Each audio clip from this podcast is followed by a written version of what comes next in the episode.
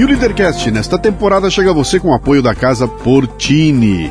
Localizada num bairro no Botafogo, no Rio de Janeiro, a Casa Portini possui uma estrutura de alta qualidade. Aliás, Portini sou eu que falo, né? Eles lá eles falam assim, é, é Portini. Casa Portini. É uma estrutura de alta qualidade para receber eventos privados ou corporativos num ambiente exclusivo e acolhedor. Treinamentos, reuniões, workshops, jantares e degustações podem acontecer num espaço multiuso. A casa dispõe também de um lindo estúdio de yoga e uma cozinha profissional, perfeita para aulas práticas e produção de vídeos.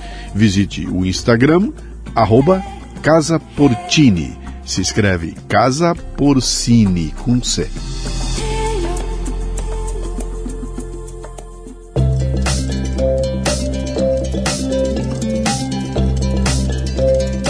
Marca é um conjunto de expectativas, memórias, histórias e relacionamentos. E cabe a você trabalhar para que seus clientes tenham a melhor percepção sobre sua empresa e seus negócios. Bom, eu já sei que com relação aos serviços e produtos você está se garantindo, mas e quanto às memórias e relacionamentos? É aí que a gráfica Viena pode ajudar, com uma seleção de brindes que deixarão sua marca evidente na memória de seus clientes. São agendas, planners, cadernos, cadernetas e muito mais. Brindes originais e personalizados ou um projeto exclusivo, na medida de sua necessidade. Faça o download do catálogo em graficaviena.com.br e grave sua marca no coração e mente de seus clientes. Gráfica Viena, consciência ambiental e qualidade por natureza.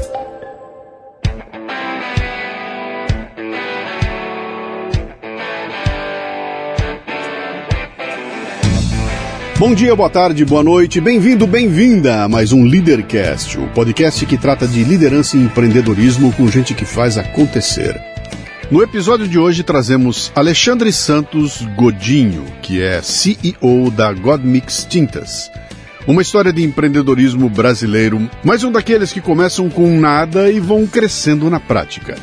Alexandre começou em vendas e hoje é um industrial à frente de uma fábrica que produz 60 toneladas de tintas e impermeabilizantes por semana e que cresceu exponencialmente durante a pandemia, lançando em 2022 seu carro-chefe, o Vedamaster Borracha Líquida Incolor, um impermeabilizante revolucionário.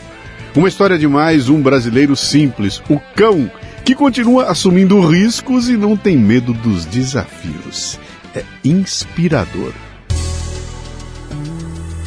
Muito bem, mais um Leadercast. Como sempre, eu começo contando como é que o meu convidado veio para aqui. Estou eu trabalhando no meu dia a dia quando no meu e-mail entra uma mensagem de uma agência de comunicação, a Hug Comunicação. É isso, Tamires? Hug Comunicação. Tamires está de fora olhando a gente. E ela manda um texto lá. O cara aqui que pode ser interessante, eu dei uma olhadinha no texto e falei, Ih, cara, parece que esse, esse inventa moda. Vou querer falar com ele. Marcamos, aqui está. Se você tem interesse em recomendar alguém, só que eu vou dar uma recomendação aqui, cara. Eu não trago ninguém aqui para fazer propaganda de produto, propaganda de empresa, isso não me interessa. Eu recebo um monte de gente, olha o fulano de tal, pode falar do alto desempenho do software dele. Eu não quero falar disso, cara, porque eu trato de pessoas. Então a minha ideia é trazer gente que faz acontecer não importa em qual segmento, eu não quero saber se o cara é. Se, cara, se, se é. Se é rico, se é pobre, se é de direita, se é de esquerda, se é dono, se não, não interessa, cara. Se você faz acontecer, eu quero conversar com você. E por isso que eu já trouxe aqui de atriz pornô a candidato a presidente da República, de pastor a CEO de empresa, então todo tipo de gente cabe aqui.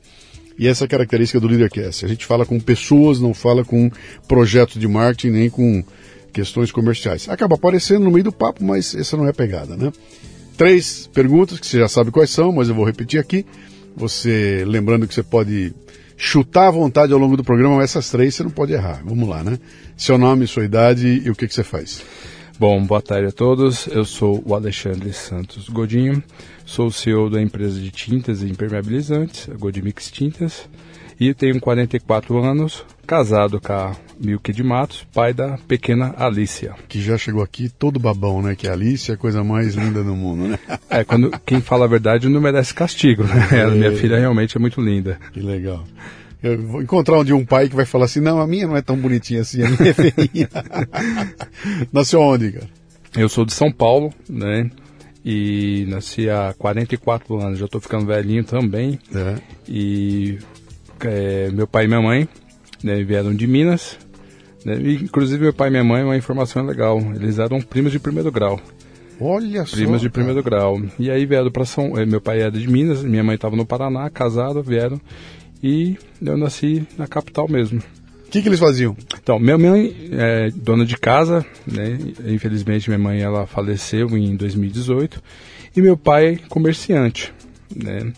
E meu pai tinha um boteco. É. Quando eu era bem novinho, meu pai tinha um boteco, vendia as pingas pro povo lá. É.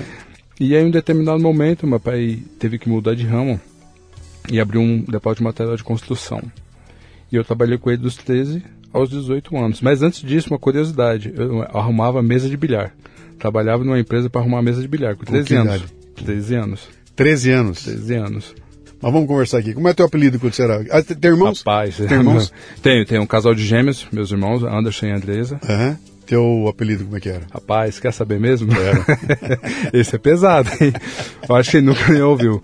Imagina, cão. Cão! Pra você ter ideia. O que, que é? Porque você era o pavor, você Atentado. tocava o terror? Era atentado. Quando era moleque, era atentado mesmo. É mesmo, cara? Cão, chamava de. Ó, o cão tá chegando. Você ter Mas o ideia. que, que você fazia pra ser. Ah, era muito atentado. Era, pra você ter ideia, eu fui expulso da escola, né? Ah, Tinha uns 14 anos, fui expulso da escola. quer dizer, você é pior que a turma do fundão. Você, é, o Não, cara do, era- você é o cara do fundão que vai expulso. Eu era o terrorista. E e eu ia pro cemitério à noite, É. era gótico, essas coisas aí de roqueiro doido. Gótico. É, né, ia pro cemitério à noite com a galera, É. aprontava demais, e aí fui expulso e tal. E foi indo. Hoje já não tem mais esse apelido, não, mas. Então, mas eu- o que que o cão. Por que que o cão era esse rebelde aí? O que que era? Rapaz, explodia banheiro, sabe? Vem cá, você apanhava em casa do pai e da mãe? Não, Sua não- família era disfuncional? Seu pai tratava, batia na sua mãe? Não. Era bêbado? Não, meu pai Da onde veio essa, essa, essa impulsão pra ser o cão, cara? Eu sofri de bullying quando era bem mais pequeno. Não entendi. Bullying, eu sofri, hoje Ah, é bullying. né? bullying. É, quando Sim. era menorzinho. Sim. Aí eu parei de estudar um ano, quando eu retornei, voltei e... E o, o bullying era por quê? Ah, eu usava óculos, né? Era magrelão, compridão. Então, É. naquela época da mulher, ô, fundo de garrafa tal. Quando eu voltei a estudar, que eu fiquei um ano, e aí eu voltei muito mais atentado do que o normal. E aí foi indo e tal, e me apelidado, e ficou por um, perdurando por um bom tempo esse apelido aí. Uhum. E hoje tá mais não. Que que eu, que- é meio complicado, porque se o cão mudou no meio do caminho, vai mudar também. Mas vamos lá. O que, que o cão queria ser quando crescesse? Cara, quando eu era criança, eu tinha. Eu sou um cara muito curioso, eu li muitas, sobre muitas coisas. Eu ando por muitos mundos. Eu tinha um sonho de ser cientista, quando era moleque. É. Meu sonho é fa- pedir pro meu pai, mãe, me dá um microscópio. Eu cadê isso? Mas ele nunca me deu. Até hoje não comprei um, né? Mas eu tinha muito sonho de ser isso. E passou o tempo, eu queria ser médico. Infelizmente, a minha família não teve condições de bancar um estudo desse. Mas eu, até hoje eu leio muito artigo sobre medicina porque me fascina. O corpo humano é uma coisa maravilhosa. E eu queria ser isso. Só que a vida me levou para um outro caminho totalmente diferente disso. Eu acho que 99% de quem senta aí. É, eu, olha, eu acho que eu me lembro, talvez, duas entrevistas de alguém que sentou aí e falou. A última que eu fiz foi assim, a Pita, né? Eu nasci para ser professora, eu cresci e eu sou professora com o maior orgulho. Ela, ela agarrou, que era, não, não, não pensei em outra coisa na vida, né? Mas raramente você encontra gente assim, sempre a vida leva a gente para algum caminho. Né? Mas você, você foi para onde, cara? Você começou a trabalhar então? E aí, né, eu trabalhando com meu pai, né, um- meu pai abriu um depósito de material de construção, e nessa época eu comecei a ter atendimento ao público, e isso me despertou aquela questão da veia de vendas. Já não era mais o cão. Não, ainda continuava. Continuava ainda. Não, não, eu digo não, não pelo apelido, o espírito. O espírito era do cão. Você era o cara que aprontava ainda, era, era Aprontava, aprontava, mas bem menos. Já estava diminuindo a, a bagunça já, né? Mas eu nunca levei é, preocupação para meus pais. Eu nunca fui de beber, eu nunca fui de chegar bêbado em casa. Eu trazia preocupação que eu era bagunceiro. Eu vivia tirando racha, essas coisas de moleque mesmo. porra você ia fazer no cemitério à noite se não era pra encher a cara, pra fumar tudo. Não, no fumo também. E você vê, não, ia namorar, cara. Ia lá no meio do cemitério lá. No cemitério. É coisa de doido pra você ver, que não é coisa de gente normal. É. E a gente gostava de ser, a gente tem um grupo de amigos lá, gostava de um rock and roll louco e ficava lá tocando violão. Sim. É, então, quarta parada, Vila Alpina, nós vivia lá dentro lá. É, é, é nóis. Era nós. E aí, quando meu pai abriu esse depósito de material de construção, eu tinha uns 13 para 14 anos, a gente come, eu comecei a ter essa veia de questão de vendas, saber lidar com o público, atendia público, atendia vendedores de que ela vender para ele, e foi trabalhei dos 13 aos 18 anos. Quando deu 18 anos, o que, que o moleque quer fazer com 18 anos? Quer dirigir. Quer dirigir. Quer dirigir. Sim. Aí eu falei assim, pai, eu quero ser vendedor externo. Escapou do exército? Não escapei, foi, escapei, graças a Deus, não queria. É? não queria.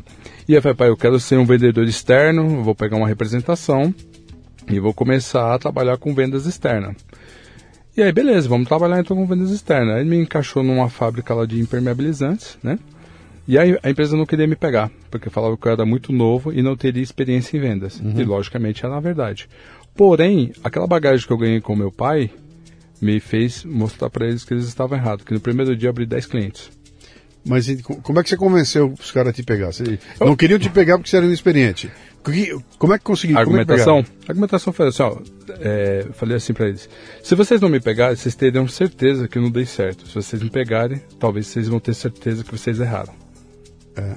E aí, eu não entendi nada do que não, você, não. Que, que lógica é essa aí? Como é que a é? lógica é a seguinte: se vocês não me pegarem, vocês terão certeza que eu não dei, não dei certo como vendedor para vocês. Se vocês me pegarem, talvez vocês vão ter a certeza que vocês estão errados. Ok, que você pode ser o cara que deu certo então. Exatamente, foi exatamente isso que é. aconteceu. Mas você não assumiu um compromisso? Eu vou ficar aqui um mês, se o resultado não aparecer, você me chuta. Não, não. Quando a gente chegou para fazer esse tipo de trabalho, eu falei assim, não, vai dar certo. Eu hum. já cheguei com a característica de dar certo. E quando eu, no primeiro dia, que, da, que idade você tinha? 18.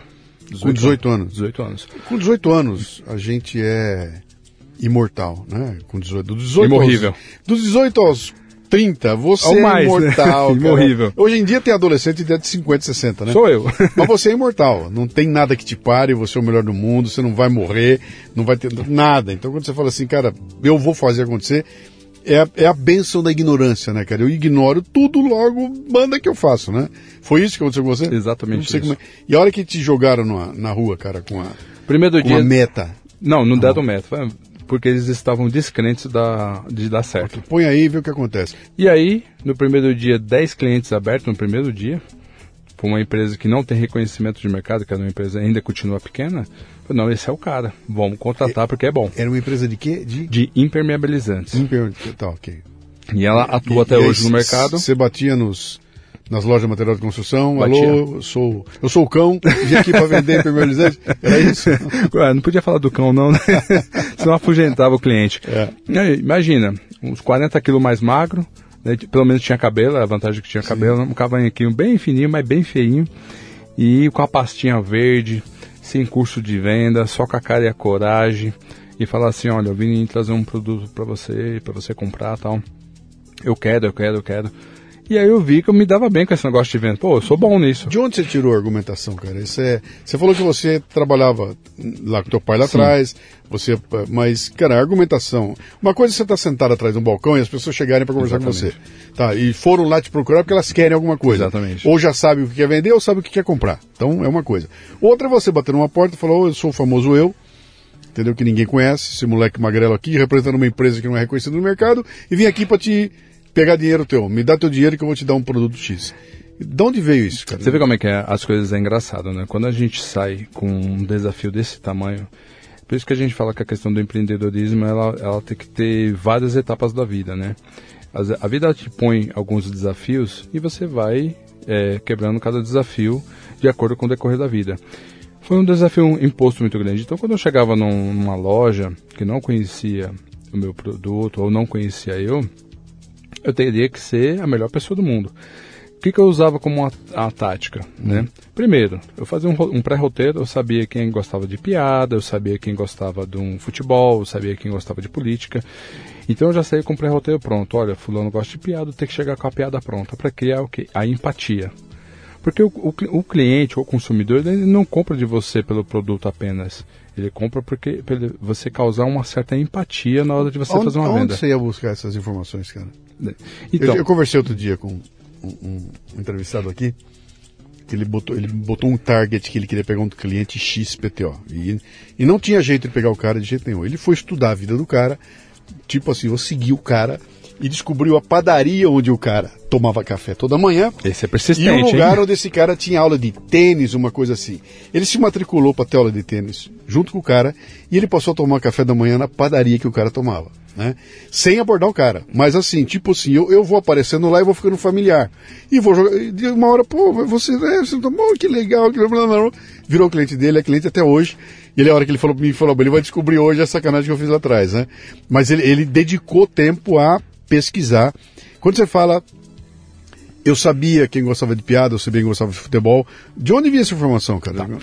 Quando eu abri esses 10 primeiros clientes, é, foi no sopetão. Uhum. Cheguei e falei, pô, eu quero o produto. No decorrer da vida, a gente começou a adquirir essa experiência, né? De saber quem é o cliente. Uhum. Porque eu chegava lá, me apresentava, quem é o comprador? Ah, o seu José. O José está? Não, não está. Eu passo depois. Aí chegava, sondava, olhava lá a loja do cara, tem lá um quadro do Corinthians, é nós, mano, né? Então, uhum. e foi e foi assim que a gente foi adquirindo essa experiência. Eu tenho um caso bem curioso também, levando para esse lado que você falou. Tinha um cliente que eu queria pegar também de qualquer jeito e o cara não me atendia, o cara dono de uma construtora não me atendia. Talvez ele tá ouvindo e vai sair a mesma coisa. É. E aí eu chegava e mal me atendia. E ele gostava de velejar. Tá. E aí, eu não, não tenho barco, não velejava, né? E aí eu cheguei um dia na, na, no escritório dele fingindo que tava passando mal. Que eu tinha. Fui pescar em alto mar e tava passando mal. Aí ele, ô, você tá aí e tal, cara, eu vim te atender, mas eu tô passando mal pra caramba, porque eu fui velejar esse final de semana e tô muito ruim, cara, e você tem que me atender e tal, pô, tô vindo te atender. Aí ria, ria de mim, caramba, eu não acredito, cara, que você tá passando mal, eu, eu navego, eu faço isso. Pô, é nessas horas que você fala os homens dos meninos, né, meu? E vai, vai, vai. Fechei o pedido do cara nesse dia. Passou um ano, eu falei assim, cara, você é mal babaca. Por quê? Eu já tinha intimidade com ele, né? Porque lembra aquele dia do que eu tava velejando? Cara, eu mergulho, cara. É. Já mergulhei alto mar várias vezes e não passo mal coisa nenhuma. Pô, Alexandre, mas então você me enganou? Não te enganei. Eu te trouxe oportunidade de bons negócios. Se meu produto fosse ruim, você não tava comprando de mim até agora. É, esse tem um nome, isso chama-se 171. Entendeu? Famosíssimo, famosíssimo. Funciona. E eu uso essa, essas técnicas assim é. no meu dia a dia. Todos os dias, quando eu saio para fazer algum tipo de, de negócio, eu tento adaptar o mais rápido possível à necessidade daquela pessoa, mesmo que eu não a conheça. Eu consegui fechar um grande pedido agora recentemente, justamente usando a mesma tática. Nem conhecia a pessoa, mas aí a gente vai adquirindo experiência com isso. Acabei de fechar o pedido. Você tem que estar esperto porque está no, no, no, ambiente, né? O, o, eu entrevistei um médico aqui que ele falou, cara, o, você tem que sentir o hálito do cliente. Sinta o hálito do cliente, que é ali que você começa a entender. O outro falou você precisa respirar o ambiente, o ar ambiente. Uma vez eu fui fazer uma apresentação de uma agência, uma pequena agência de publicidade, né? Tinha meu sócio, todos os caras marcaram uma construtora, nós fomos lá, e eu era o cara da arte, eu não era o cara de frente, né? Não era. Então entramos os três ou quatro na sala, fomos lá conversar, mostrar, para tentar ganhar o cliente tudo. Na hora que a gente saiu da sala, que nós estamos caminhando no corredor, eu olho num canto e vejo um telescópio. E bicho, eu era astrônomo amador, sabia tudo. Quando eu vi o telescópio, eu já fui lá e já comecei, já peguei o telescópio, já, só na, na, na, embocadura de pegar ele na mão e mexer, o cara olhou e falou, pô, esse, esse cara, esse cara é do ramo. Esse cara, não, porque aqui, o que é isso? Eu falei, pô, eu adoro o cara. E o cara era louco por astronomia. Pronto. Acabou, cara. Acabou. Pronto. Ali acabou a conversa. O cara ficou, grudou em mim, Ficamos dois lá, não sei quanto tempo. E os caras da agência só olhando, entramos no carro e eu, porra, de onde você tirou aquilo? Não tirou, cara, tava na minha frente.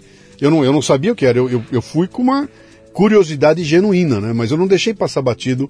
Então eu faço isso até hoje. Então, tiver um quadro legal na parede, o que, que é isso?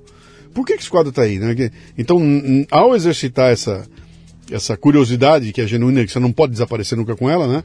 É, você pode ter a chance de, de repente, pô, esse quadro aí é do meu tio, que ele era pintor, morava no céu, mas eu também tinha um tio, ela pronto, fez a conexão. É, e, e, essas pontes de conexão em tudo na vida, né? Sim. Não só apenas no mundo corporativo, mas também no nosso dia a dia. Tem que ser. Por exemplo, tem pessoas que você tem uma afinidade, bater o olho já bate uma afinidade tão é. grande, e tem pessoas que não bate essa conexão de, de início, né? Então a gente consegue, ao decorrer do tempo, fazer essa conexão ser mais breve para que você consiga trazer negócios, né? Uhum. Então é mais ou menos por aí que a gente utiliza as nossas técnicas. Você era então funcionário, você era CLT dessa empresa? Não, apenas comissionado, né? E trabalhei nela. E um ano depois entrei numa outra empresa também como representante numa fábrica de tinta também. Essa, essa faliu, essa não aguentou A pressão não. Você estava trabalhando nas duas? Isso. Então você montou uma representação? Isso, eu tinha uma. Você tinha o CNPJ? Não, não, sem CNPJ, só freelance mesmo, né? Tá. E aí foi indo tal. E no decorrer da, da- do tempo, como eu era muito curioso, eu sempre levava algumas é, dicas para o fabricante. Olha, o mercado está pedindo tal coisa, o mercado está pedindo tal coisa. Vamos lançar esse produto, vamos lançar esse produto. E a empresa, não, não dá, não dá, não dá, não dá. Né? Eu trabalhei durante algum tempo. Nesse meio período que eu trabalhava lá, eu abri uma loja de tinta. Com 20 anos eu tinha uma loja de tinta já. 20, 21 E anos. você era cliente do teu, do teu empregador, Também, que né? comprava também dele lá. É, só que na minha loja era multimarcas, eu tinha de várias marcas lá. Então eu tinha um funcionário que tomava conta da loja. Eu com 20 anos, eu saía, continuava saindo para rua para vender e tinha uma loja lá num ponto fixo lá também, né? Quando eu tive uns 23 anos, eu abri uma distribuidora. Então aí eu continuei trabalhando como representante e abri uma distribuidora com 23 anos, né? De quê? De tinta também. Que também comprava desse teu empregador? Isso, Também distribuía esse isso, produto aí? Isso. Tá. Então eu comecei Como é, que, como é que você dividiu o teu tempo, cara? Então, eu ficava é, 100% focado na, na questão da, da venda, porque eu era a pessoa de trazer negócios para dentro da empresa. E aí eu tinha os funcionários que tomavam conta da loja. Então eu ficava é, todo dia, de segunda a sexta-feira na rua, no sábado eu ficava lá tal. E tinha que dar tempo para isso, né? Mas aí que essa falta de tempo causou um problema grave para mim. Porque quando eu abri a distribuidora com 24 anos, 24 para 25 anos, como não estava dando muita eh, ênfase à questão financeira, eu comecei a ser roubado. Mais um. Né, mais um. Pela, própria, tinha- pela própria empresa que me fornecia material. Ah, não era o funcionário não, teu? Que funcionário não. Funcionário. Eu- esse meu funcionário está comigo até hoje, trabalha comigo. E, você era roubado como, cara? Por um fornecedor? Pelo próprio fornecedor. De que forma? Na correria, naquela época você usa- usava muito cheque. Eu dava dois cheques para pagar a mesma conta, às vezes. Na correria, ou ele metia boleto, eu pagava o boleto e pagava o cheque. E isso foi causando um. E o cara, sabendo lá, ele estava Ah, emitindo... não, foi proposital, foi Ah. proposital, né? Queria fazer isso com todo mundo, então. Não, fazia comigo porque eu era o maior distribuidor dele. E eu na correria, foi errando, foi errando. Chegou um momento da vida onde nós tínhamos que decidir ou fazer alguma coisa ou não fazer nada e morrer financeiramente. Optei pelo plano B. Daí que surgiu a nossa empresa de tinta impermeabilizante, a Godmix. Mas então, você, você, tava, você trabalhava como distribuidor. Teu negócio era Isso, venda. isso, né? só venda. Não era produção, não era fabricação Não, de coisa nenhuma. nada. Era vender. E você tinha ah, alguma ideia de algum produto novo, é isso? Que você isso, queria. isso. E a empresa. A empresa lá atrás recusava e eu tinha ideia dessa, desse produto novo. Mas qu- qual era o argumento dela para recusar o que você estava trazendo? Deixa eu te explicar essa pergunta porque tem uma.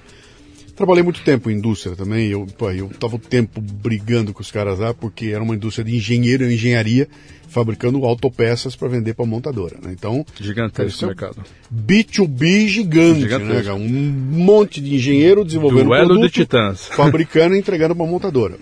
E eu, durante muito tempo, trabalhei no mercado de reposição, que não era isso. Reposição é varejo de autopeça, cara. Sim, é, sim. É, é, é, é- é- pau a pau com o cliente, você está o dia inteiro ali, né? Então, a dinâmica do fornecimento para montadora é uma coisa, cara. Você tem lá, você tem um projeto, tem um produto, tem especificação, deu, não deu, acabou.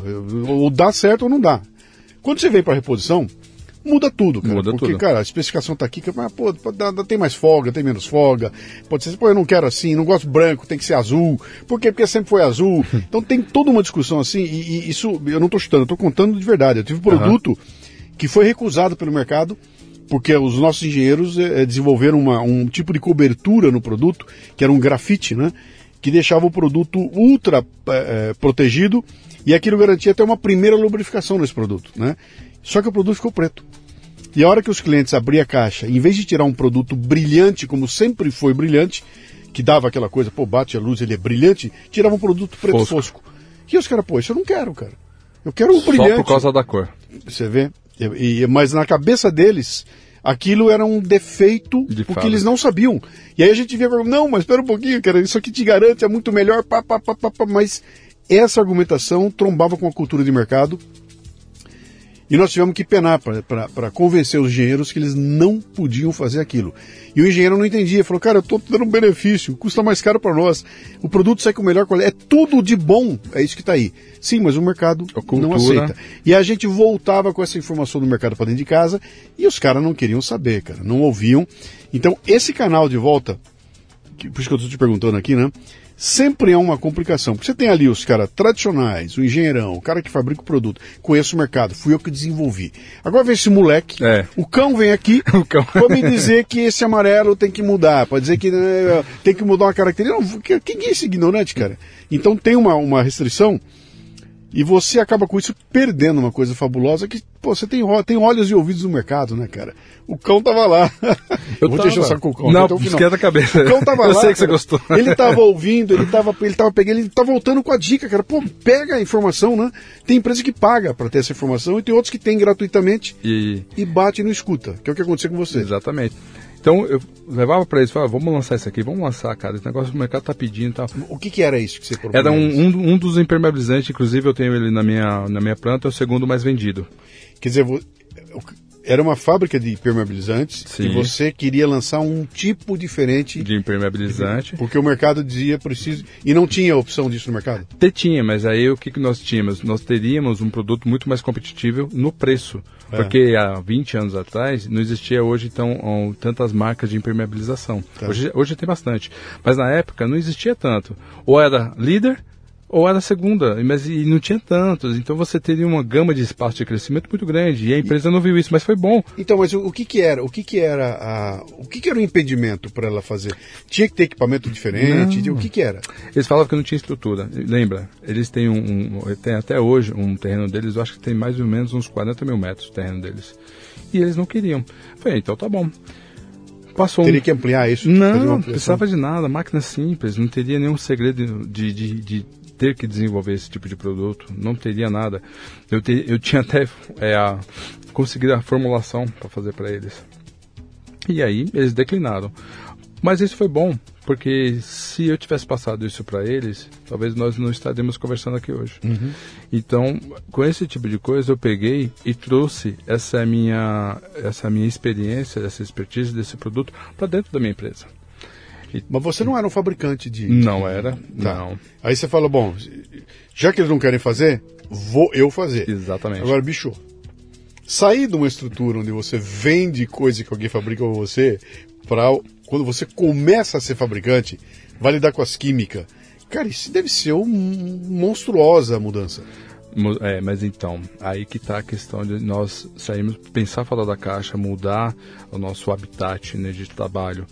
Aí eu tinha pegado um terreno, tinha comprado um terreno que não tinha teto, não tinha nada. Eu tinha até uma musiquinha que eu, era uma fábrica muito engraçada, Sim. não tinha teto, não tinha nada. Então, eu tinha chão de barro, não tinha telhado, tem uma Kombi que eu fazia entrega, que inclusive essa Kombi está lá na fábrica até hoje. Ela é relíquia, não vai ser vendida. Minha irmã trabalhava comigo no escritório. E aí falei, bom, já que a distribuidora já me quebrou, só que assim, graças a Deus a gente nunca teve o nome sujo, né? Mas ela tava, tava com uma situação bem complexa. Então, como vou ter que dar esse... Que ano era? Vamos falar em 2005, mais ou menos. Pô, não, não era nem... Não, 2000, 2000, 2007, quando eu abri a firma, 2007, é isso. 2007? É. é 2007 às vésperas de uma crise brutal que estava vindo aí. 2007. E aí foi dado o start para fazer isso. Aí um amigo meu me vendeu umas máquinas, me indicou uma pessoa vender duas máquinas. Comprei duas maquininhas, fraquinha e tal. Foi aí que surgiu. O, que, que, é essa máquina? O que, que é um, um... São misturadores, né? São Misturador. Isso, tá. são caules, tá. né? Eu tinha dois pequenos que a gente deu start aí, um para fazer tinta e um que era para fazer esse impermeabilizante. Então o que, que eu fazia? Aí a coisa ficou pior para mim. Eu saía de dia para vender, então eu saía, pegava a pastinha, chegava em casa às 5 e meia, 6 horas, e aí eu jantava e ia pro galpão fazer tinta sozinho. Então eu fazia à noite, ficava até uma, duas da manhã fabricando tinta sozinha, carregando, produzindo. Tinta que você ia vender na tua lojinha? Não, aí eu vendia para os clientes de rua. Como eu tinha carteira marca? de cliente. Com marca e tudo? Gold Mix, é da minha própria marca já. Você já tinha marca? Você já, já tinha, bolado essa coisa? Já de... tinha, já tinha marcado, né?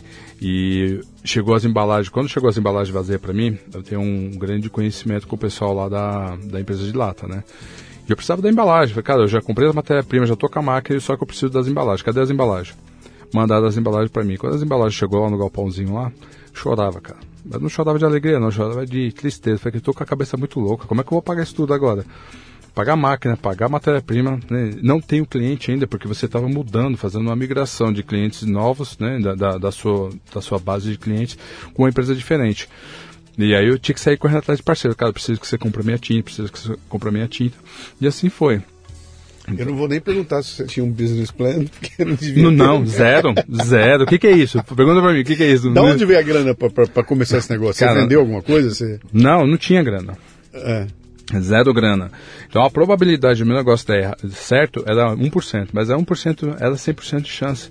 Porque eu falei, cara, eu tenho que fazer esse negócio acontecer. Então, então eu não tinha, era uma máquina, não tinha tempo ruim. Eu tinha que trabalhar de dia, tinha que trabalhar de noite, sabe? Eu tinha que fazer a coisa acontecer naquela, naquelas dificuldades. Então, era empréstimo bancário, chegar no banco precisava de grana, o banco eu sempre consegui, né? Nunca, nunca tive um nome sujo.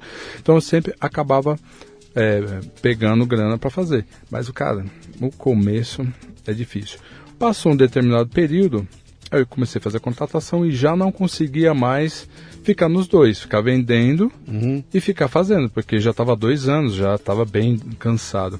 Aí eu contratei o meu irmão para que ele assuma a carteira de clientes. Então, mas começou a dar resultado o negócio da tinta lá? Você começou a, a ver dinheiro entrando ali? Não, claro Você estava só trocando dinheiro? Na verdade, é, na verdade eu estava tentando pagar as contas, né? Porque eu já estava com um rombo financeiro da distribuidora, né? Então eu precisava me, me livrar dos problemas e precisava fazer com que essa empresa desse certo. Então era muito difícil, porque hoje no Brasil, para empreender é muito complexo. Você empreender com dinheiro, a probabilidade é muito ruim de dar certo. Sem dinheiro, então, é, Então, não era mais fácil você ter focado mais na tua função que era vendedor, arrumado uma outra linha para representar alguma coisa assim, do que dividir o foco? De dia eu sou Clark Kent, à noite eu sou super-homem, né? De dia eu tô aqui com a pastinha na mão fazendo venda, à noite eu tô lá dentro misturando tinta. São dois bichos completamente diferentes do outro, né? Essa divisão tua de foco aí não, não atrapalhou? Cara, na verdade não é nem divisão de foco. Eu enxergo isso aí como superar as nossas, nossa, nossas experiências. Porque ou eu fazia isso, eu não tinha um plano B. Eu não tinha um plano onde eu tinha que pegar e fazer a coisa acontecer. Então eu tinha que me dedicar àquilo que eu sabia fazer, vender. Tá, então eu sei vender bem, eu sou um bom vendedor, tá. Eu já tenho o terreno para pagar, eu já tenho máquinas aqui. Então vamos nos dividir para que a gente possa fazer esse sonho se tornar uma realidade. E assim, foi muito assertivo, mas se nós soubéssemos que o plano, no ponto A, o ponto B, a caminhada, a gente desiste, porque é difícil. É muito complexo. Você, Mas- trouxe, você trouxe teu irmão para dentro do projeto, então? Isso, aí eu trouxe ele. Então né? você, você aumentou em 100% a, a quantidade de funcionários da empresa, é? Exatamente. Aí ele veio e aí ele assumiu a carteira de vendas e eu continuei na fabricação. Ele passou a ser o vendedor, então. Ele é Isso. de contar. Tá. Isso, ele passou a ser vendedor, tal. E aí a coisa foi indo, tal. Minha irmã trabalhando no escritório, aí eu contratei duas pessoas, né? Aí aumentou, aí quadruplicou o quadro, olha, você viu, né? E aí em dados momentos a gente precisava é, fazer mudança, eu precisava cobrir, não tinha, era uma casa velha, eu precisava cobrir o galpão. E aí eu conheci um pessoal, um tio meu que trabalhou numa fábrica de estruturas metálicas, e aí falou assim, olha, tem que ajudar meu sobrinho e tal. O seu sobrinho é gente boa? É, o cão é gente boa. esse, esse é gente boa. Então vamos fazer o seguinte, eu vou ajudar esse cara aí.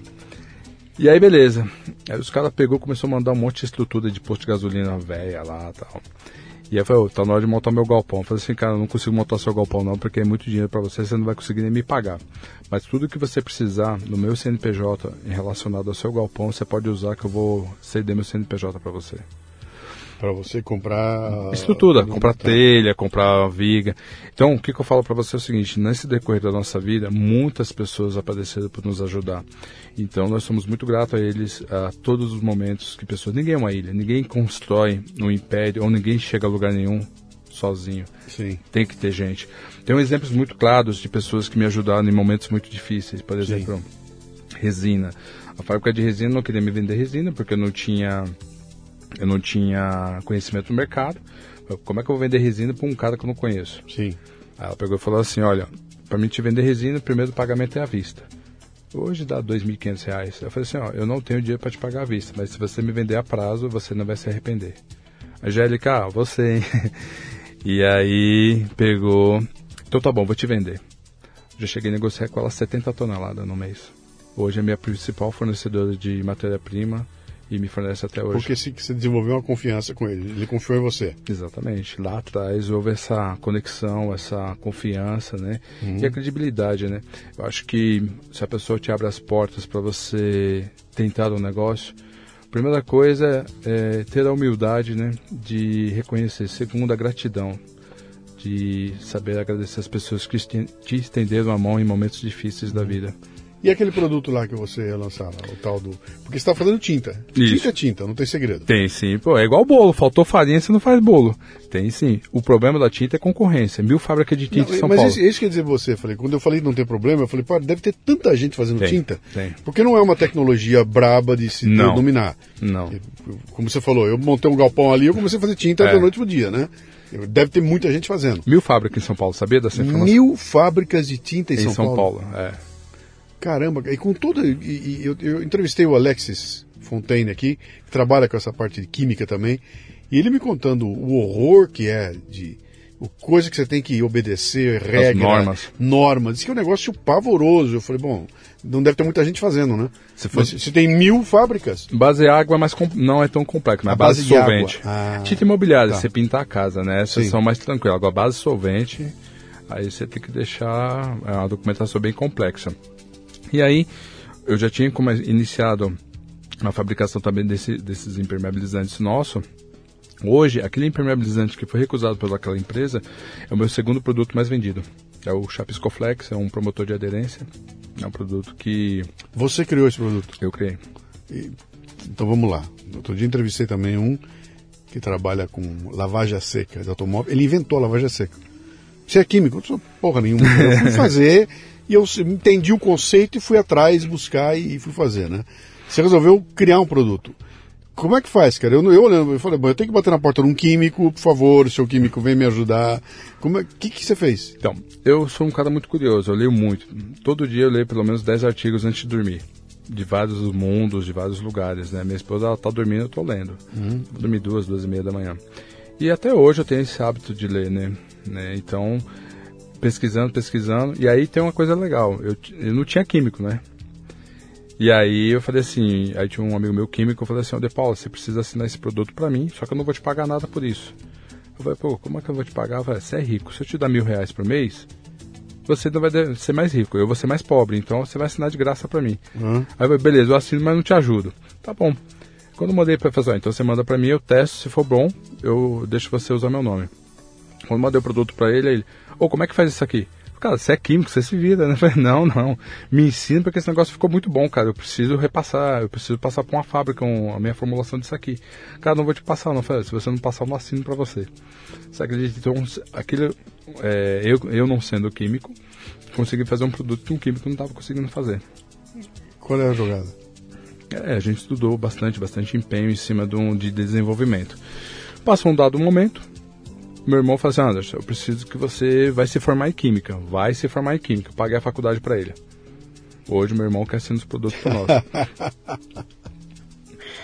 É, isso parece o PCC, botando os caras para estudar direito, que se forma advogado lá na frente, que eu vou depois vai de defender, advogado, né? me defender, né? Que você vai fazer química para assinar para mim. Exatamente. Boa. Aí ele assinou e a, aquela busca por informação nunca deixou, né? Só que aí nós começamos a ter um outro problema dentro da fábrica. As maquininhas que eu tinha, pequenininha, não estava dando mais conta de, de produzir. Uhum. Elas estavam com a capacidade produ produtiva já bem é, nas, no máximo lá. E aí, eu vou comprar uma máquina. Vou lá comprar uma máquina porque eu preciso aumentar a capacidade produtiva. Chegou lá para ver a máquina, hoje custa um meio milhão a máquina que eu queria. Aí eu peguei e falei assim, cara, eu acho que eu vou ter que fazer uma máquina, porque não dá certo não, o negócio é muito caro. Você acredita que eu fui fazer as máquinas da fábrica? Você foi construir máquina? É, hoje é toda a planta é desenvolvida baseada nas máquinas que eu desenvolvi para minha própria fábrica. muito louco, né? Ah, isso é um empreendedor, cara. É isso aí. Se eu não consigo comprar o que estão me oferecendo aí, vou dar um jeito de fazer, né? Mas eu estou gostando dessa característica tua aí de que você não se aperta, né? Se eu precisar Eu vou atrás e vou descobrir como é que faz e arrumo alguém para fazer. Isso tem cheiro de periferia. Sabe, a turma da periferia lá, cara. Eu não tenho na minha mão todo. O grande mercado não tá aqui, o banco não. Não tem ninguém aqui, eu tenho que me virar sozinho. Vamos lá, moçada. Vamos juntar, a gente faz uma casa aqui. Cadê que engenheiro, cara? A gente, vamos bater uma laje aí, é, é, é, o meu vizinho sabe, eu também sei. A gente se vira e faz ali. Quer dizer, você partiu para essa. Só que chega num momento, cara, isso é legal, tá? Pô, vou criar, vou empreender, vou pintar, vou bordar. Chega uma hora que você tem uma barreira grande que é, pô, agora eu vou. Eu, estou num tamanho tal que eu já posso querer fornecer para uns caras grandes. E aí a hora que você bate no cara grande, o cara, ah, deixa eu ver a ISO 9000, deixa eu ver aí o selo de não sei o quê, quero ver a documentação. Você fala, puta, mudei de. Não, não, não é mais o desafio do Galo, agora eu estou no Campeonato Paulista, né? Não tem mais como. Você tem que ultrapassar isso tudo e tem que criar projetos, processos, virou coisa de gente grande, né? É. Você chegou nesse ponto, você está nessa fase ainda? É? Estamos, é? estamos. O que, que aconteceu, né? A gente montou hoje, nós temos uma capacidade produtiva de até 60 toneladas a dia, tá? Vamos dar início à nossa nova planta, que vai ser na, em Ribeirão Pires, que vamos aumentar a nossa capacidade. Cara, eu, eu não sei nada desse mercado aí. Então, como eu sou um ignorante, eu posso fazer a pergunta Pode, claro. idiota que não é idiota, aqui, tá? Não. É, 60 toneladas dia é muito, é pouco? Duas carretas é todo dia a gente consegue produzir. Mas isso é muito, é pouco? É, para o um mercado? Para a nossa planta atual é uma capacidade muito interessante. Imagina você liberar 60 carretas todo, dia, todo mês da fábrica. É muito material. Sim. Então a gente vai triplicar essa capacidade ou quadriplicar essa capacidade na nova planta. Hoje nós atendemos o mercado São Paulo, Rio, Minas, é, região Nordeste, região Sul. Que tamanho está a tua empresa? Quantos funcionários tem lá? Hoje a gente tem mais de 100 colaboradores diretos. 100? É, diretos indiretos. São 25 direto e 80 indireto. E vamos aumentar ainda a capacidade, então nem sabemos qual o, o grau de pessoas que a gente vai estar ainda trazendo para dentro. Você está ouvindo o Leadercast, que faz parte do ecossistema Café Brasil, que você conhece acessando mundocafebrasil.com. São conteúdos originais distribuídos sob forma de podcasts, vídeos, palestras, e-books e com direito a grupos de discussão no Telegram. Torne-se um assinante do Café Brasil Premium. Através do site ou pelos aplicativos para iOS e Android, você pratica uma espécie de MLA, Master Life Administration, recebendo conteúdo pertinente, de aplicação prática e imediata que agrega valor ao seu tempo de vida. Repetindo, mundocafebrasil.com. vou votar no cão lá. Eu quero saber do cão. do cão. O cão tá se virando para vender os negocinhos dele, tá se virando para vai construir uma, tá, tá, passando a noite em claro, fazendo tinta, etc e tal. E de repente ele se vê na posição de dono de um negócio. É, onde o negócio não é só fazer a tinta, não é só bolar o teu produto, não é só mandar fazer a máquina. Cara, você tem que gerir aquele negócio. Tem dinheiro entrando, tem dinheiro saindo, tem contador, tem RH, contratou gente, tem lei, tem jurista, tem pô, é um demônio. Aí você descobre o seguinte, cara, que aquilo tudo, o talento que eu tinha como empreendedor que não se aperta e vai e cria, tem um outro talento que eu tenho que ter, que eu tenho que gerenciar esse negócio aqui. E um momento você trouxe teu irmão e falou, cara, vai, vai vender. Vai fazer química para assinar um negócio aqui. Nessa, nesse rolo todo da gestão, você foi buscar ajuda, você foi atrás, você se desenvolveu, eu, como é que é, cara? Então, é, na época que a gente via, as, nós tínhamos acesso várias diversidades para serem né, superadas, né? Aí eu chamei o pessoal do Sebrae, oh, me dá um curso aqui. Aí quando eles foram, cara, sempre precisa de curso não, você já sabe do seu negócio, sabe tocar o seu negócio, conhece seu produto, vida que segue. Quando nós começamos a nossa linha de produtos, eu já tinha uma questão muito importante que era atender qualidade. Então, desde o início, nosso produto atende às normas, porque aí eu seria o diferencial do mercado. Dessas mil fábricas que eu te disse, 800 fazem produto ruim. Uhum. Eu não queria ser 800, eu queria estar no meio das 200. É o caminho mais difícil, porque você tem que colocar a, a, a cara tapa, você tem que colocar a sua marca ainda desconhecida no mercado. Então, levava um certo tempo para você fazer isso acontecer.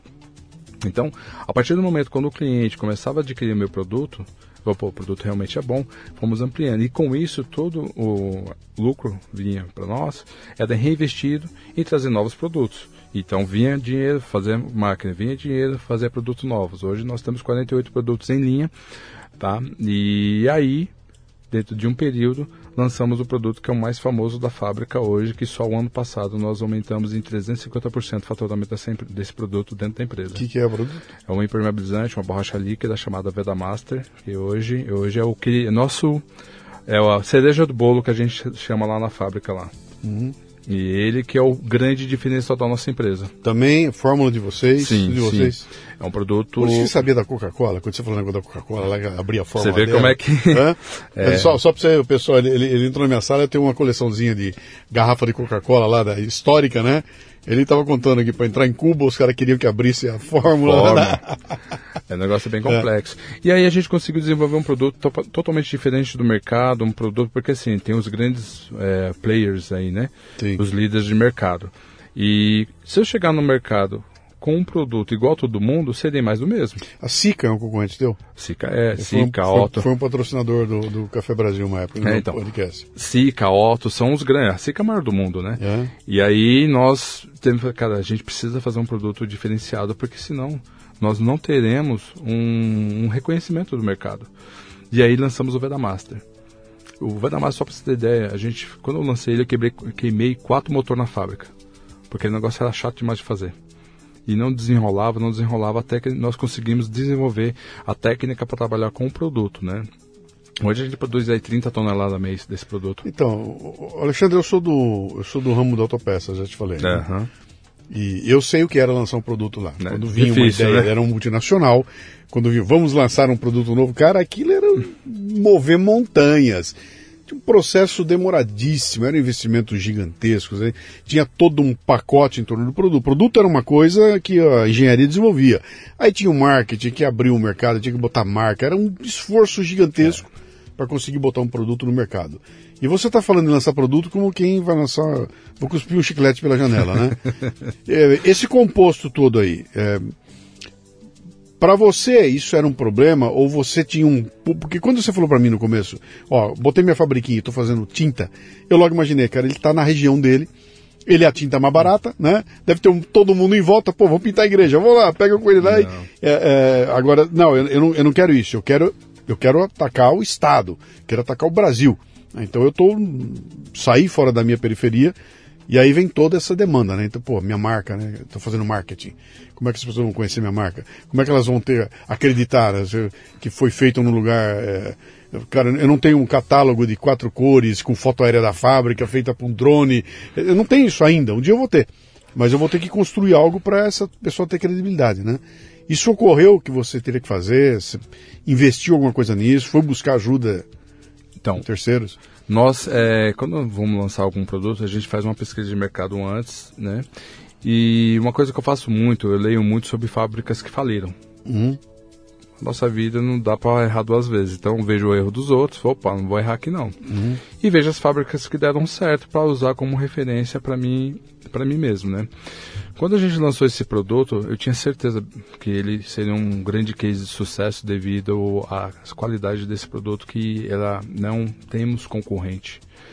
Você estava na obra, você estava conversando com o pedreiro, com o cara que usava e estava buscando a queixa dele. É isso, eles usavam produtos que existiam e falavam, caramba, não. Não funciona, Não isso aqui funciona. não dá certo. Cara, eu tenho um produto que vai resolver a tua vida. Testa. Pô, esse negócio é bom, hein? Não, mas então, então, entre esse não funciona até você ter um produto, tem uma informação correndo no meio do caminho. sim. Ela estava na mão dos caras. A Sim. turma falou, pô, eu estou usando aqui, ele não rende, ele não funciona porque tem um problema assim, assim, assado. Tava num ambiente essa informação circulando. Você foi lá, buscou essa informação, ouviu os caras falando, peraí, eu vou dar um jeito de resolver essa questão específica dos caras. Como o mercado, se você pegar os grandes, hum, hum, é, os grandes fabricantes de impermeabilizante, eles têm mais o mesmo. Eles Sim. não têm nada que seja diferente no mercado. Então nós estamos pensando fora da caixa para trazer um produto que- realmente seja revolucionário e diferente que se tenha. Quando nós conseguimos de- desenvolver esse produto em 2014, que lançamos ele na Feitintas, uma feira de tinta ali no Expo Imigrantes, lançamos esse produto lá e falei, cara, que produto diferente é esse? Né? O que, que, que ele tinha de diferente? Tá, ele é uma borracha. Para mim, que sou ignorante desse assunto Tá. aí. Ele é um produto, é uma- ele é uma borracha líquida incolor, já se dá por isso aí já é uma coisa diferente, ele é incolor. Uhum. Ele tem algumas propriedades físicas dele que ele difere dos produtos tradicionais, como por exemplo, ele estica 260%, ele tem um efeito memória permanente, ele é um produto apolar, ou seja, não é miscível em água. Com isso, eu já ganho na questão dos outros produtos que são miscíveis em água. O que, que, é miscível em água? Água, água e água se misturam, água e óleo não. Sim. Então, meu produto ele é baseado numa situação apolar. A água não consegue desestruturar a fórmula do produto. Então, eu posso utilizar ele, por exemplo, numa caixa d'água. Uhum. Você está com a sua caixa d'água do seu prédio vazando, eu posso estar utilizando um produto, que ele é um produto atóxico. Em contato com a água direto. Ele é atóxico, uhum. totalmente atóxico. Então, existem algumas tecnologias para isso, mas a, a grande sacada nossa é a questão da durabilidade. O nosso produto passa muito largamente 10 anos de uso. Então, essa é a grande sacada. E se formos ver custo-benefício, ele é barato em relação ao que se tem no mercado. Uhum. Então, quando nós chegamos... Você patenteou isso? Está patenteado. Tem patente lá no INPE lá. Sim. Ganhei uma patente. Quem que assina a patente? Quem é o químico responsável? Não, meu irmão. É teu irmão? Meu irmão. É... Lá na fábrica nós temos um, técnico químico e eu que fico lá fuçando também nas, nas é. receitas de bolo lá também. Você sabe que se você misturar nitro com glicerina vai dar merda. Vai dar. Então você não mistura um com o outro. É não, isso? não dá. Exatamente isso. Como eu tenho um cara de muçulmano, eu não posso chegar numa loja com a mochila nas costas, é né? É verdade. Porque senão vai dar merda também. É verdade, é verdade. E aí foi, a gente conseguiu fazer esse produto e aí lançamos a família Veda Master. Tudo que for produto muito nobre na linha de impermeabilização vai com esse nome. E aí a família do produto já cresceu bastante. Lançamos um novo produto agora que nós estávamos expondo também na na FEICOM esse ano. Uhum. Fomos o terceiro stand mais visitado na feira e o maior em stand Porra. pequeno. Exatamente isso. Na Feicom? Feicom que é uma, agora. Que é, uma, é uma feira gigante, cara. E você foi o terceiro mais visitado? Visitado. O que, que você botou lá? Funk? Nada. As meninas peladas? É o próprio Vedamaster. Aí, ó, tá vendo como tá é que o negócio traz, ó, é. traz um público, né? E aí ele foi o grande querido lá da, da, da feira, né? Nós estávamos lá no, na avenida lá, e o pessoal de frente falou que nós estávamos num stand modesto. Falou assim: ó, vocês vão passar vergonha aqui que o stand de vocês está meia boca, hein? É. Eu falei: deixa o meia boca funcionando aí. Quando foi ver no final, o pessoal, cara, vocês arrasaram, vocês foram o stand mais da hora aqui da região e foram tirar foto conosco porque eles viram que nós tínhamos um, um produto com grande potencial para estar tá lá. Uhum. E aí? Ah, que baita história, bicho. Quer dizer que o cão hoje é dono de uma empresa que tem mais de 100 funcionários, que quer triplicar ou quadruplicar o tamanho dela. Distribuição também ou não? Não, aí não. Agora você virou um fabricante? Só fabricante okay, agora. veio do mercado para fabricar? Só fabricação. Tá. Hoje nós temos mais 4, 4 mil pontos de venda, né? A nossa ideia é até o final do ano que vem nós estarmos em todos o território nacional. Já vieram os grandões batendo na tua porta aí para Ainda não, hein? Vai saber que depois da entrevista aqui, hein? eles vão hein? querer. Lá. Não foram te comprar, não foram lá, pô, se o produto é bom assim, deixa eu ver o que esse cara tá fazendo. Não, ainda não, mas vai saber, né? É. Logo mais aí, estão batendo lá na porta uma hora, lá. Uma hora dessa pinta aí. Cara, com, de olho nessa. Você se formou em alguma coisa? Você estudou e, e... Deixa eu ver quantos cursos de venda eu tenho. Nenhum. E é. formação, opa, calma. Não, nenhuma. Você não fez, você não tirou. Você, você não, não. Não é que entrou e parou no meio do caminho. Eu não fui expulso. Não voltei depois não, disso. Você, então, esse, você foi expulso de quê? Do colégio? Do colégio, ginásio, pô, ginásio. Nunca mais voltei. É? Nunca mais voltei. Não voltou para a escola? Nunca mais voltei. Vamos dizer hoje que eu sou um analfabeto ativo, é isso? eu não sei, você é um autodidata, né? É, você virou um autodidata, né? Cara, quais são as encrencas? Porque você. É, é interessante. No momento que você falou para mim, fui no Sebrae, eu logo falei, opa, é um empreteco aí, se mergulhou. Aí você falou, não, os caras olharam lá e falaram, não tem nada para te ensinar você já está tocando aí. Que mágica é essa aí, cara? Porque uma coisa é você olhar e copiar as coisas dos outros, né? Mas, cara, falta processo, tem, tem toda uma ciência, né? De, de que você precisa ter um embasamento meio teórico. Não que ele seja fundamental, mas ele te ajuda a, saltar etapas. Né, cara? Eu não preciso me ferrar aqui um desgraçado, porque se eu trouxer um cara aqui que conhece o assunto, ele me dá os atalhos, né? E você parece que não foi atrás dos atalhos, cara. Você foi na cara e coragem praticamente isso, cara, de coragem, assim, eu ia, ia, muito pela questão da intuição, cara, eu acho que eu vou fazer isso aqui que vai dar certo. Óbvio que a gente não acerta 100%, né? Uhum. Mas os nossos erros foram menor que os nossos acertos, nossos acertos foram muito maiores, né? Então, quando eu estava no momento que eu estava vendo, caramba, eu acho que estou fazendo muita cagada aqui, vamos dizer assim, né? Aí eu chamei o Sebrae, o cara, dá uma analisada. Aí começamos a ter um bate-papo e tal, ela olhou, toda hora regalava os olhos, anotava, no final foi, cara, não tem nada para te dar. Uhum. Só Empretec, ela falou assim, se você quiser fazer um Empretec, eu acho que o Empretec seria uma imersão bem Você bacana para você. Eu vou fazer esse ano, não consegui fazer na época. Cuidado, hein?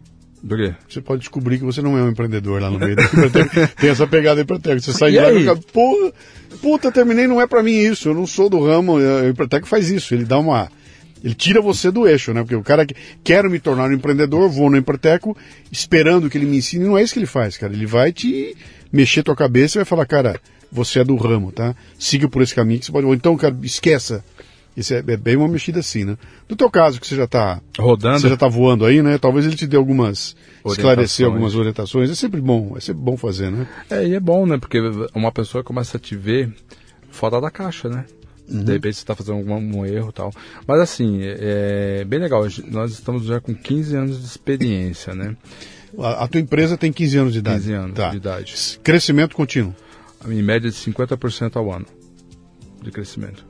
Qual é que é o, o- a, a pegada aí, cara? Se você olhar pra trás agora, olha pro cão. Uhum. Volta no cão lá, né? E olha você hoje aqui, né? Ahn, que- a que se deve, cara? Por que que se deu certo, bicho? O que que fez você dar certo? Algumas pistas você já deu. Tá? Eu sou cara, sou curioso, saio lendo que nem um desesperado, não tenho problema de me atirar no risco, mas eu- tenta, tenta Se elaborar fe- alguma coisa. Se a gente fizer uma, uma retrospectiva, é, nós todos lá de casa somos crentes da congregação Uhum. e nós temos um lado espiritual muito muito aflorado, assim, vamos dizer, né? E em alguns momentos, quando as coisas davam errado, assim, que é muito natural, qualquer pessoa que vem empreender, algumas coisas dão errado. Muitas vezes minha mãe falava assim, olha Alexandre, vai filho, vai dar certo, vai, vai, vai dar certo, se esforça, vai dar... E ela foi uma pessoa que nos eh, trilhou o caminho de fé, de esperança, de perseverar naquilo que você acredita, né? E se nós fizermos uma retrospectiva que falar assim, olha, eu queria esse caminho para mim, de fato não. Porque eu, não, eu nunca imaginava na minha idade, com 20, 30, 20, 25 anos, que ainda não tinha Gold Mix, que eu seria um dono de uma empresa. Não. Até hoje não me vejo, vamos dizer assim, como dono de empresa. A gente luta todo dia, né? A gente tem nossos colaboradores, porém a gente sabe das nossas adversidades do dia a dia. Então a gente foi colocado num caminho, mesmo com as dificuldades, mas acho que foi tem um lado muito espiritual ligado a isso, né? De você ter a dificuldade, lutar e saber saber que vai dar certo lá na ponta. Eu tenho um caso bem legal também. Quando eu fui fazer minha primeira máquina, essa minha primeira máquina, eu falei, não, eu tenho que fazer uma máquina, não tenho o que fazer. E essa máquina, máquina nunca funcionou, vivia quebrando. Mas foi a melhor máquina que eu fiz da minha vida. Aqui quebrava. Até hoje nunca funcionou. Foi a melhor máquina. Porque ela te mostrou o que, que não funcionava. Foi a máquina exatamente que me ensinou É. a fazer as máquinas grandes que eu tenho hoje que não quebra. Tá, sabe quem, quem usa isso? Hum. Um cara chamado Elon Musk. Esse cara, meu, você é louco, não precisa nem falar. Esse cara é Esse- esse- sensacional. Esse é o cara, esse é o cara. Esse é a, a tese dele. Eu não vou me lembrar do nome do cara aqui, mas tinha um projetista de aeroespacial lá nos Estados Unidos, o cara que projetou os aviões mais fantásticos, coisas assim do ar, hum, geniais, geniais, né? Ah, o cara da Virgin trouxe ele para fazer Sim. aquele foguete que ia sair da órbita. tá? Bom, o cara Faliu, era- né? O cara era um monstro, o cara era um monstro. Já morreu, mas ele tinha uma tese lá que ele falava o seguinte: para fazer um avião, não é para ficar sentado numa sala projetando um avião. Meu, constrói um treco, bota para voar, E vê o que dá. vê o que deu certo, o que der errado você corrige, mas bota para voar. Que foi o que o Elon Musk trouxe para ele. Ele falou: Meu, eu vou fazer um foguete e descer de ré. Como é que faz? Solta essa merda. Solta essa merda e vamos ver o que dá. E, e a gente passa quatro, cinco anos vendo um fracasso dele diariamente. Toda hora aparecia explodindo um avião. Tem um documentário na Netflix Eu bem vi. legal. Você viu? Eu já assisti. É, De Volta ao Espaço, né? É, o, não, é o De Volta a Marte, né? Não, de Ida, volta ao Ida espaço. Marte. Não, de volta ao espaço. Então esse eu não assisti, não. Não, então você assista De Volta ao Espaço. O nome dele ele conta a trajetória do Elon Musk para colocar dois astronautas em órbita depois de 30 anos. Os Estados Unidos, quando terminou a Shuttle, o ônibus espacial, eles nunca mais Desenvolveram nada, né? Nada, não botaram nenhum foguete em órbita. Quem subiu, subiu pelos russos. do A. Soyuz, né? E que mandou os caras. E- e- os americanos mandaram 30 anos depois, três caras falaram, pô, o, o Elon Musk, o cara da Virgin, o Richard, Richard Branson lá da, da, Richard da Virgin, e o cara da Amazon, da né? Amazon, né? Jeff Todos eles Bezos. tentando de alguma forma fazer funcionar ali. E, a- e esse documentário mostra a, a trajetória do Elon Musk e em paralelo. Então, ele- ao mesmo tempo que ele tenta botar os dois caras em órbita, ele está trabalhando no foguete que vai descer de ré, porque na cabeça dele um foguete de ré é reaproveitável, você tem um custo muito mais baixo. E eles comparam com a NASA. Então eles botam a NASA com aquela estrutura gigantesca, cara, aquele puta Um monte diamante, de... como é é? Um elefante O- branco. Os caras estão planejando, o cara passa anos fazendo um projeto até ele chegar e falar, bom, está pronto, constrói e solta. É assim. E o Elon Musk é o seguinte, meu, você teve uma ideia, bota pra voar esse treco aí. Pum, explodiu. O que que deu? O que que nós aprendemos ali? Acabou de soltar agora, o- acho que foi o Titan, não me lembro, o Titan? Eu não me lembro o nome do, do foguete agora. Não, cara. dele? É o último que saiu O agora. dele é o aquele. grandão. O, como é que é o. Esqueci. é, que explodiu também. é, Starship. É Starship. Starship. Explodiu. Explodiu. Foram entrevistar e ele falou, foi um lançamento bem sucedido. Explodiu o negócio, cara. Essa merda explodiu milhões de dólares, não foi bem sucedido. Porque na cabeça dele, cara, pô, imagina o que a gente aprendeu com isso. É a mesma coisa que você fala, eu fiz a máquina que só deu errado, o que, que aquilo fez, aquilo me ensinou como o que não fazer para fazer a máquina dar certo, né? É. E assim, na nova planta eu também vou projetar as novas máquinas também. Automação, tudo. Eu vou projetar tudo. Só no soldo, né? Cara, você é um terror das- dos fornecedores de, de, De máquina? de implemento, de máquina, dessas coisas aí, né? Mas aí, volta lá, eu te fiz uma pergunta lá atrás, a gente acabou desviando do assunto aqui e não, e não respondeu, né? Quando você olha hoje para trás, né? é, quais são os atributos, cara? Ó, tem um, tem um cãozinho que tá chegando aí que quer fazer, que também quer, quer ser dono de uma empresa com 100 funcionários lá na frente, lá, né? E quais são os atributos, cara? Que- quanto de sorte você teve, cara? Porque você, você meio que ensaiou para dizer para mim que, pô, graças a Deus a gente conseguiu. Ah, cara, esperança não é estratégia, tá? Por mais que é legal ter, é legal, pô, é legal, mas ela não vai pagar suas contas no final Não do vai. dia. Você vai ter que fazer alguma tem que trabalhar. Muito. Parado, Deus não ajuda a gente, ele ajuda quem trabalha muito, né? É Nessa questão do trabalhar muito, né? Então, o, o que, que você olha para lá e fala, o que, o que, que é? Quais são os atributos que você pode. Eu acho que o mais importante disso é acreditar em você mesmo, né? As pessoas têm que acreditar naquele projeto. É a diferença de ser ganancioso, né? Ou é, outra palavra esqueci. Vamos dizer que o cara ele tem que ser inteligente e não tem que ser, por exemplo, insistir no erro. Sim. Porque às vezes tem uma grande diferença da pessoa que insiste no erro daquela que está insistindo num sonho. né? Se a pessoa acredita no sonho dela, faz um, um planejamento, faz lá igual você falou que eu não fiz, né? Na época eu não tinha como fazer um, um plano de negócio, né?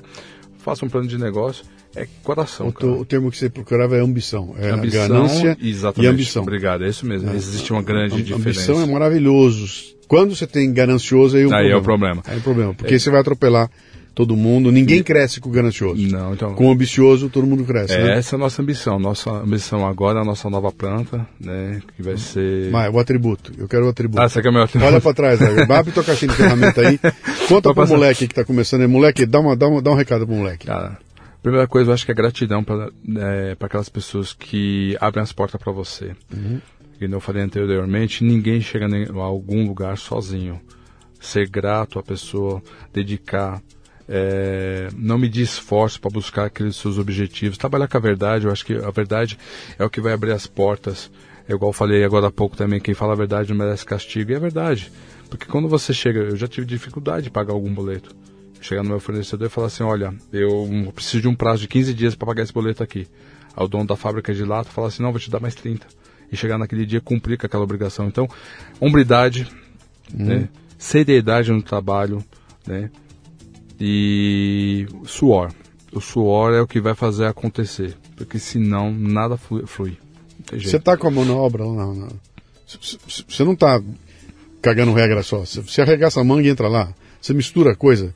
Hoje Você não, continua- né? Hoje não. Você já tem gente que faça? Não, hoje tem. Hoje É. nós temos só no nosso.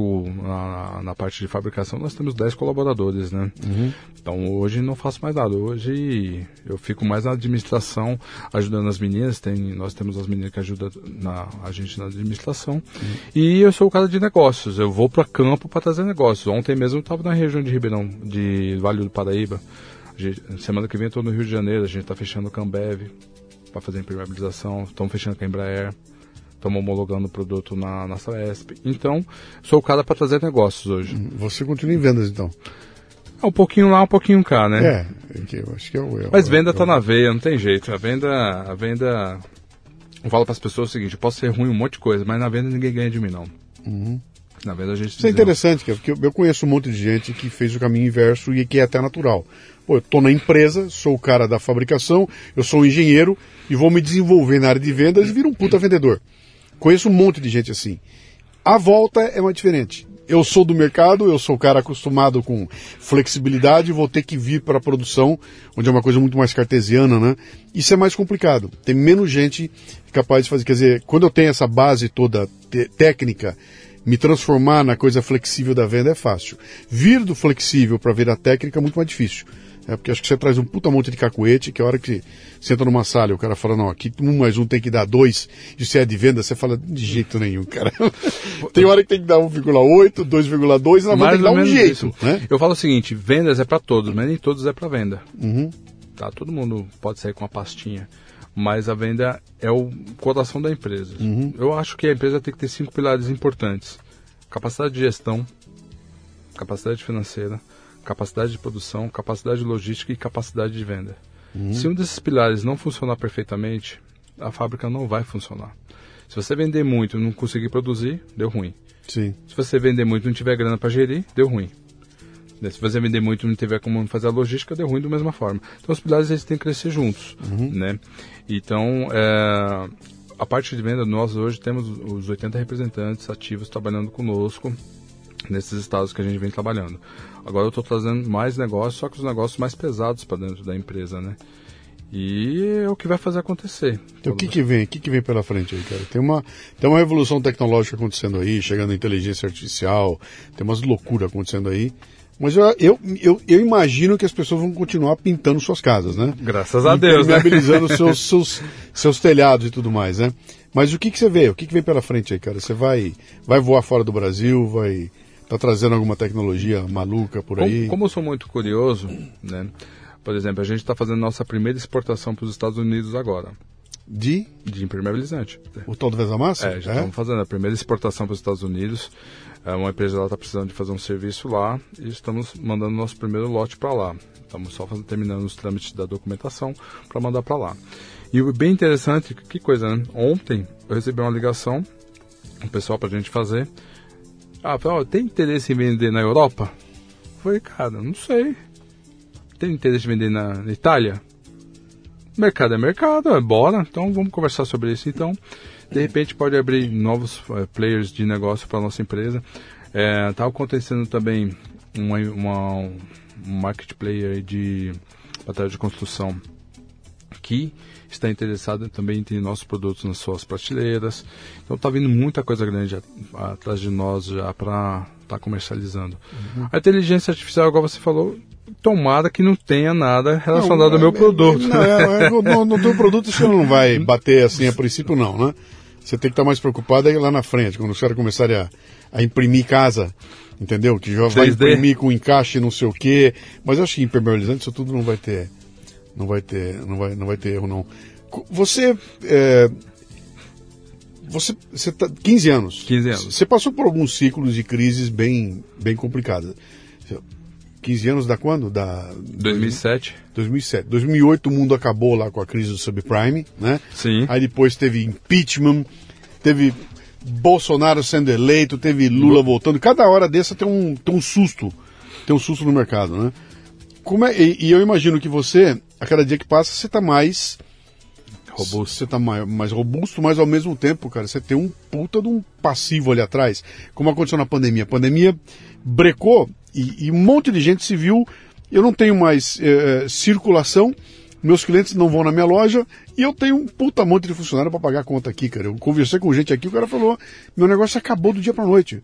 No dia seguinte eu não tinha entrada de dinheiro e eu tinha uma que pagar uma, uma, uma folha gigantesco. O cara falou, eu quebrei, cara. Eu ligava para meus clientes e o cliente, bicho, não posso fazer nada.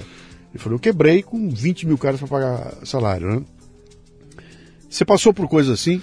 Ó, a pandemia para nós foi pelo contrário. A pandemia para nós foi muito bom, foi muito positiva. Por quê? Como as pessoas não poderiam ir trabalhar, aí o cara que é casado, a mulher ficava no pé dele, ô, oh, pinta a parede, ou arruma um chuveiro, ou arruma o cano, entendeu? Então, ah, cara, o cara que tinha que fazer alguma coisa. É. Podia fazer, vamos pintar a parede. Então, pelo contrário. Eu estava eu e dois amigos meus tomando café na padaria e veio a questão da pandemia. Era finalzinho de fevereiro. Pô, tá vendo a pandemia, tem um negócio ruim lá na China. O que que eu fiz? Pô, então tá vindo a pandemia, algumas matérias-primas são importadas, eu vou comprar matéria-prima para três meses. Três? É, três meses. A pandemia vai acabar, Sim. eu vou ter material para atender o mercado, porque a China não vai exportar mais, e vou passar de boa. Errei o prazo, acertei a compra, porque o que eu comprei para três meses nós vendemos em 15 dias. Então nossas vendas explodiram de vender. Então, por exemplo, eu tinha, eu comecei a analisar que estava tendo falta de matéria-prima, eu já fazia contrato com as empresas. Olha, eu quero tudo isso, eu quero isso, isso, isso, e foi indo. Um caso bem curioso foi, eu tinha comprado três carretas de matéria-prima, são 96 toneladas, a gente já estava com matéria-prima até o teto. E aí eu falei com o responsável pela produção, falei, olha, Dodô, vai vir uma carreta na segunda, uma na terça e uma na quinta. Aí ele, olha, mas não cabe material aqui. Eu falei, cara, isso não é problema meu, não. Eu sou responsável para fazer a fábrica funcionar. A gente tem essa liberdade, brinca uhum. bastante. Você que se vira aí para dar, dar conta aí do lugar. Veio a, veio da segunda, veio da terça, pulou a quarta. Aí na quarta-feira ele foi na minha sala. Ô Alexandre, e aquela carreta lá, você cancelou? Cancelei. Falei, e agora, cara? Acabou a matéria-prima. Falei, não, cancelei, não, ela tá ah. vindo.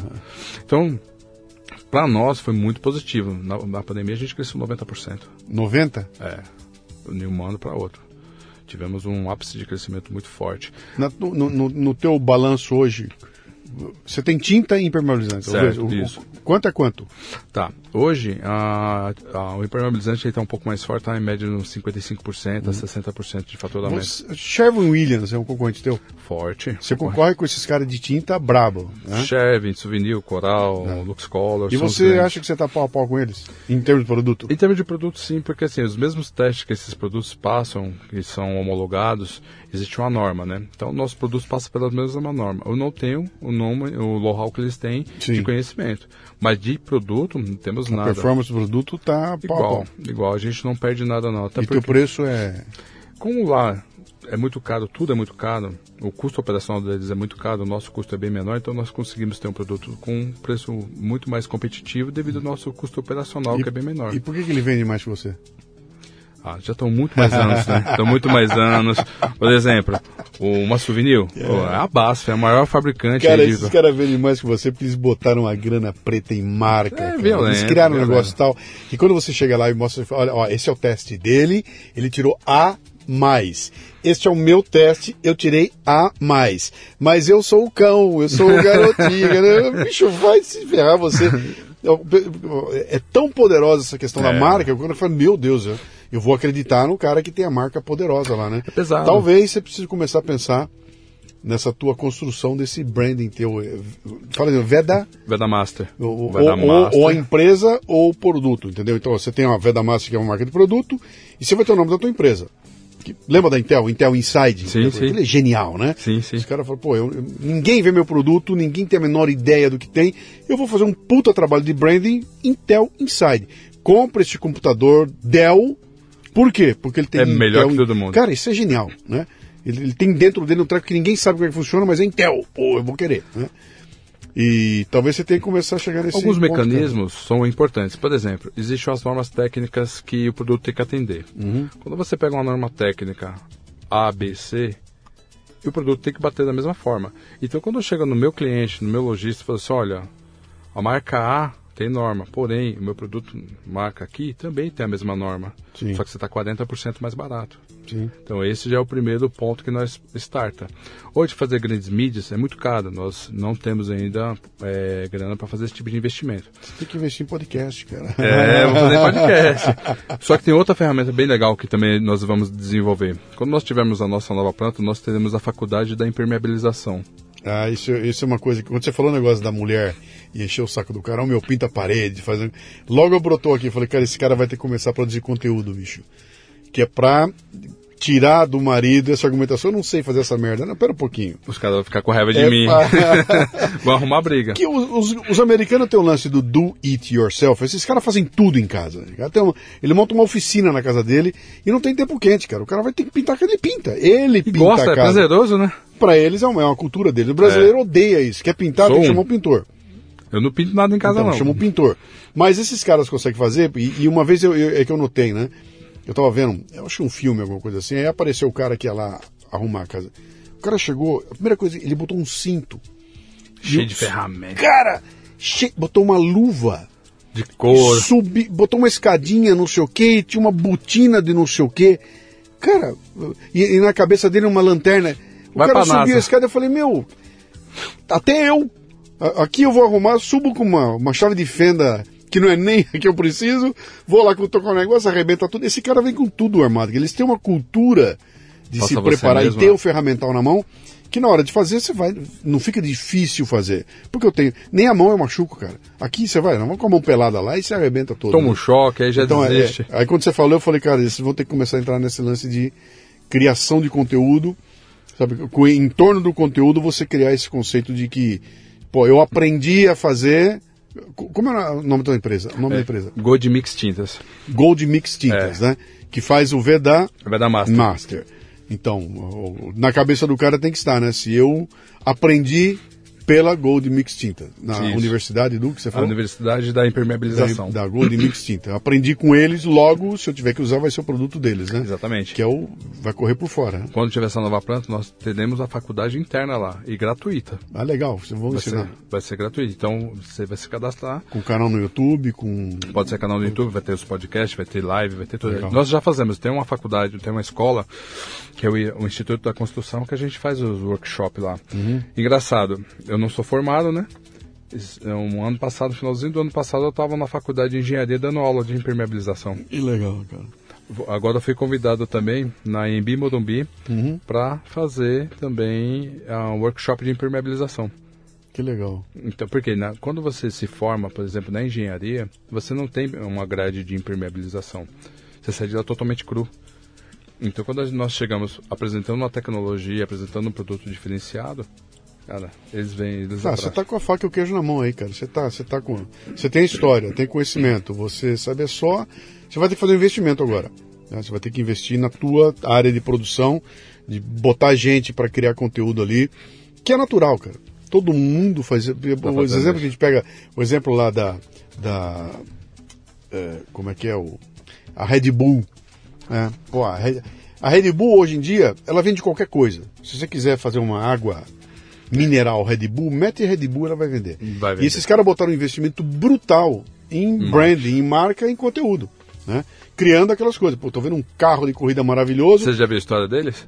Vi. Já, bem legal, já li Os também. caras botaram um sujeito pra saltar do balão, não sei de onde lá. Eu vi lá, eu bateu o recorde. É, aquelas loucuras todas. Elas falam que bobagem, né? Cara, não, Caramba. esses caras estão te catando emocionalmente. Exatamente. Eles estão te pegando de Já um viu o Air Race, corrida de avião dele? Na- Ah, vi, sim, É, vi. esse. Aquelas loucuras que eles fazem, as Exatamente. manobras, tudo. Aí você olha pra isso tudo e fala, meu, é, que doideira é essa, né? Esses caras pegam você pela emoção. E aí na hora de consumir o produto vai vir em primeiro plano Red Bull, Red Bull, Red Bull. É, é um caminho que não tem volta, cara. Se você não fizer isso, alguém que fizer é o cara que vai fazer dinheiro com o teu, com o teu produto. É. Esse, esse cara vai, vai conquistar o coração das pessoas e vai trazer o teu produto. Aí você vai querer botar um, um Intel Inside ali para acontecer. É, existe um plano nosso de nós começamos a produzir conteúdo, né? É, a gente vai na casa aí de um. A gente tem alguns engenheiros em Alphaville, que aí vamos fazer uns conteúdos nas casas de alto padrão e tal. O problema é você é, se, se dar bem com câmera, né? Talvez não dou muito bem com câmera, não. Ah, mas- acho que você não testou, cara. Começa. é, Lembra do Elon Musk? Liga esta merda, bota no ar, vai ficar horrível, aí no próximo você corrige, e daqui a pouco você vai estar voando, cara. Você é fã dele, né? Não, eu gosto muito dessa posição dele, porque eu, um dia eu descobri que uma porrada de coisa que eu faço, ele, ele tá fazendo também. Entendeu? E a hora que ele explica com teoria, ele bota em palavras aquilo que eu intuitivamente já fazia. E só que eu falava diferente. Para mim lá atrás é o seguinte, ó, ah, como é que é? É, é, crie, imprima em preto e branco, publica, deixa o pessoal usar e aí você refina. Entendeu? Então, olha, vai sair mais ou menos, tá? A iluminação não é a melhor, mas põe no ar, cara. Põe no ar. Deixa rodar. E, e aí você olha atrás, você vai morrer de vergonha daquilo tudo. Você vai olhar e cara, como era ruim essa merda. Mas foi aquilo que foi a raiz que fez você lá na frente. dorsal, é, né? E tem que começar, cara. Bota lá, bota o microfone, aí você vai descobrir que, puta, o som tá ruim, preciso melhorar o microfone. Pô, cara, tem barulho lá fora, preciso melhorar a sala. Cara, a iluminação tá ruim, melhora a iluminação. Vai chegar uma hora, como você entrou aqui, você viu meu estúdio. Bem legal. Puta, que legal. Isso aqui não é do zero, né? Cara, Muitos pra- anos, né? É, pra chegar ali, pra aquela câmera, tudo que foi colocado ali foi não erro é acerto, né? E uma hora vai dar certo e funciona. Cara, quem quiser encontrar você, como é que é? Vamos lá, Tá. suas redes sociais. Temos lá é, www.goldmixtintas.com.br Gold, Não, G-O-D G-O-D, M-I-X Gold Mix. é, tintas.com.br. Pera aí, é Gold. Não, Good. É- God. Meu sobrenome. Ah, é God, Godinho, é. G-O-D, de Exata- Deus. Exatamente. God, eu tava entendendo Gold Mix, cara. Não. Então é God Mix. Mix Tintas. Deus Mix. Mas na God verdade Mix. não era alusão a Deus. Tá. Por causa do meu sobrenome que é Godinho. Aí a Ah, gente isso fez é uma abreviação. Mas aí as pessoas acabam assimilando. Mas Não, tem- quando sim. Deus está na frente, tudo dá certo. Então, Essa é é boa. Você quer tem Deus no nome, cara? É. É, é God Mix. Tintas.com.br. Você tá assim no Instagram? Arroba, Instagram, arroba Godmix Godmix Tintas. Tintas, tá. Facebook também.